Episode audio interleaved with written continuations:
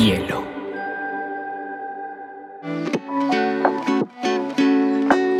Hola, bienvenidos a Te Cuento News, un espacio donde analizaremos las noticias más importantes del mundo digital y la Web3 en menos de 20 minutos.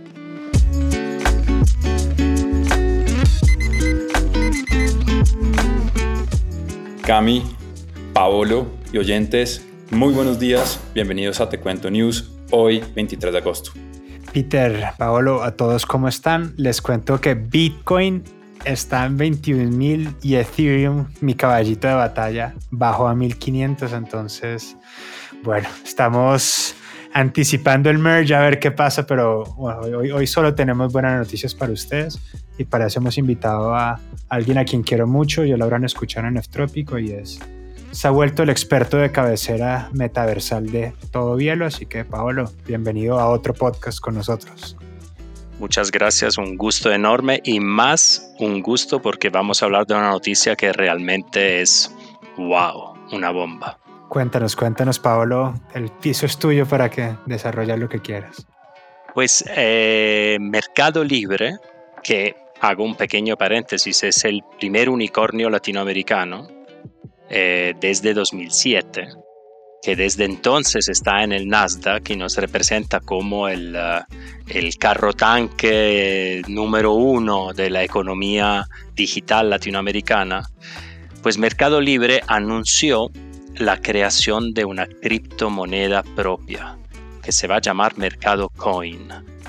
Eh, y esto es un momento clave, yo diría, para el desarrollo de la escena Web3 eh, latinoamericana y yo me atrevería a decir mundial, porque estamos hablando de una empresa enorme y muy relevante en la vida diaria de decenas de millones de latinoamericanos. Eh, y esto es muy difícil que se den estas condiciones en otros mercados y en otros anuncios. Entonces, que Mercado Libre, la plataforma que tiene más de 200 millones de usuarios registrados en América Latina, lance una criptomoneda, eh, wow, ahí está la relevancia de esta noticia. Pablo, voy a hacer un par de cosas que me parece interesante mencionar acá y, hemos venido hablando de esto hace mucho tiempo y yo creo que yo la celebro igual que tú porque siento que cumple muchas de esas profecías que venimos anunciando. Es uno como la, la tokenización de las economías internas. Entonces Mercado Libre ya empieza como pues a dinamizar su, su economía interna y dos, que la vuelve interoperable entonces yo ya puedo coger esta moneda de este ecosistema y volverla como usarla como moneda de cambio de cualquier otra cosa. Entonces, digamos que para efectos prácticos con esta mercado coin, por medio de ciertos pasos intermedios, yo voy a poder comprar un cepillo de dientes y voy a comprar balones de fútbol y usar tiquetes a, a Japón. Entonces esto es, no sé, esto es fascinante. Esto que tú pones sobre la mesa es algo que todavía no está anunciado, pero todos pensamos que va para allá. Digamos que hoy lo que anunció Mercado Libre es que va a entregar esta criptomoneda como una especie de cashback a un número limitado de clientes en un solo país. Estamos hablando de 500 mil usuarios en Brasil, que bueno, es un solo país, pero no es cualquier país, es el país más importante eh, de América Latina y más importante para Mercado Libre.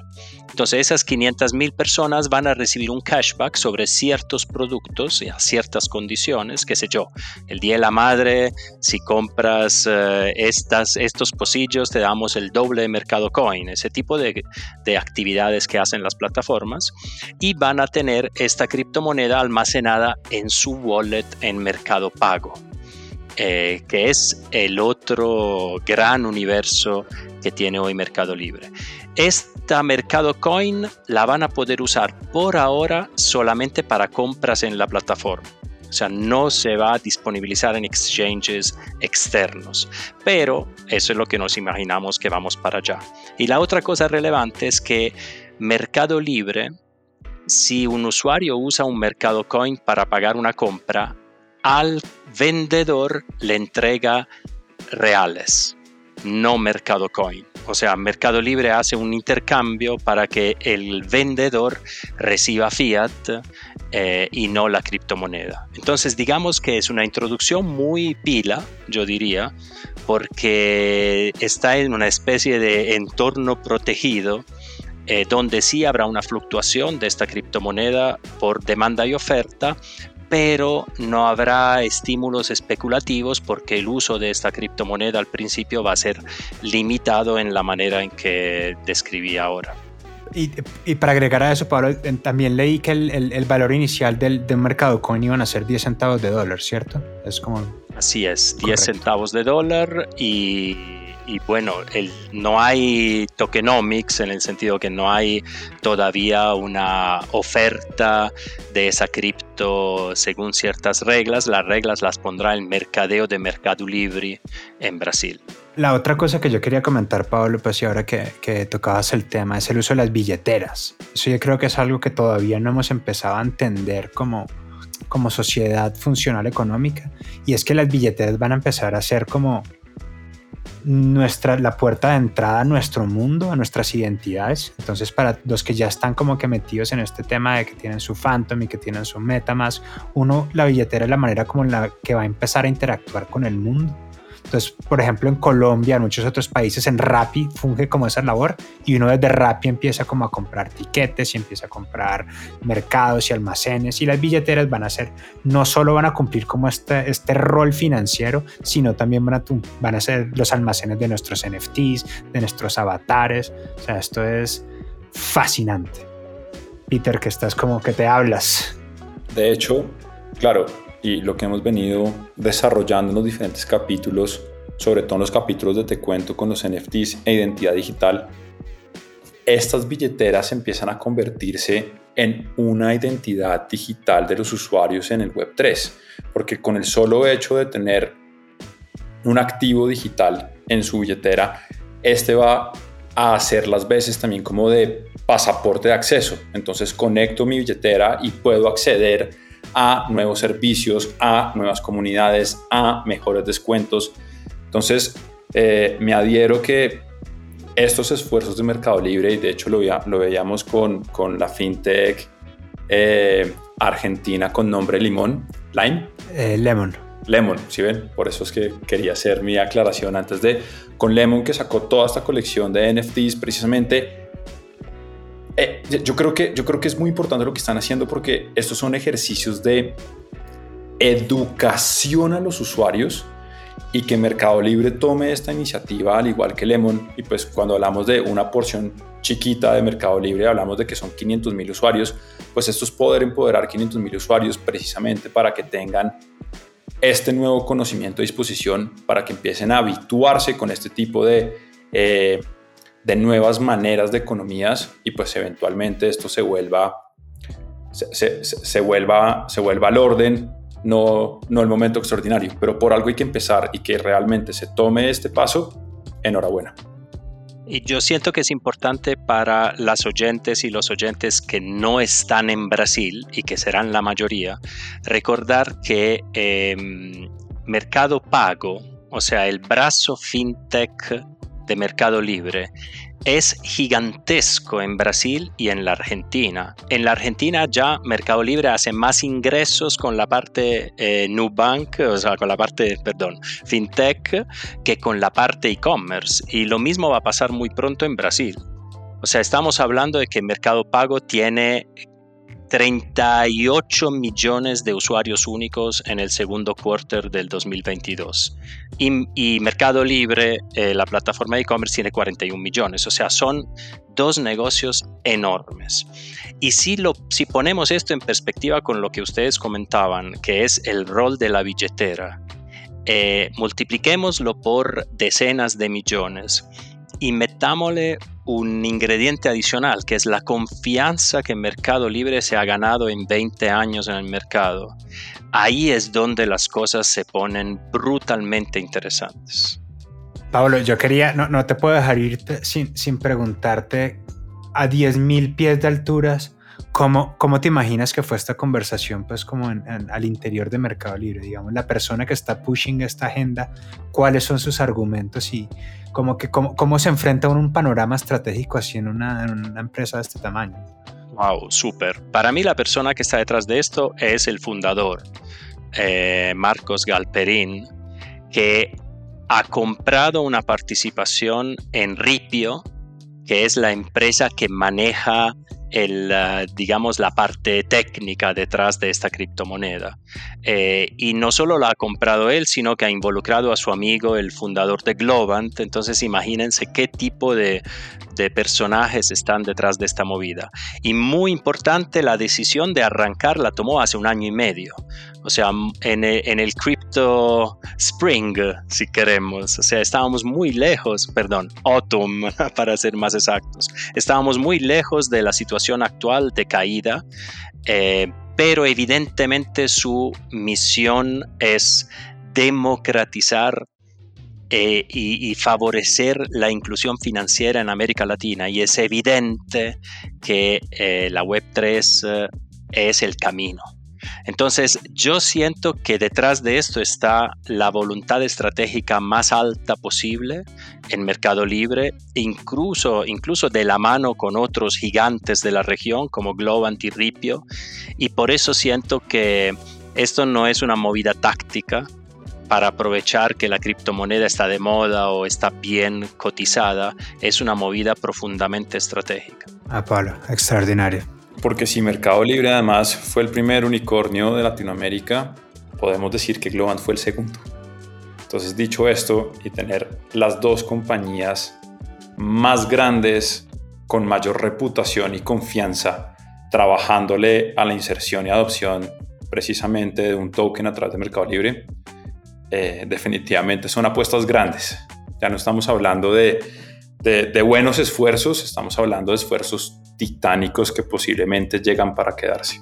Hoy, hoy mis NFTs no valen un peso, pero estoy cada vez más firme con, con la Web3 y, el, y hacia dónde vamos pues como, como sociedad.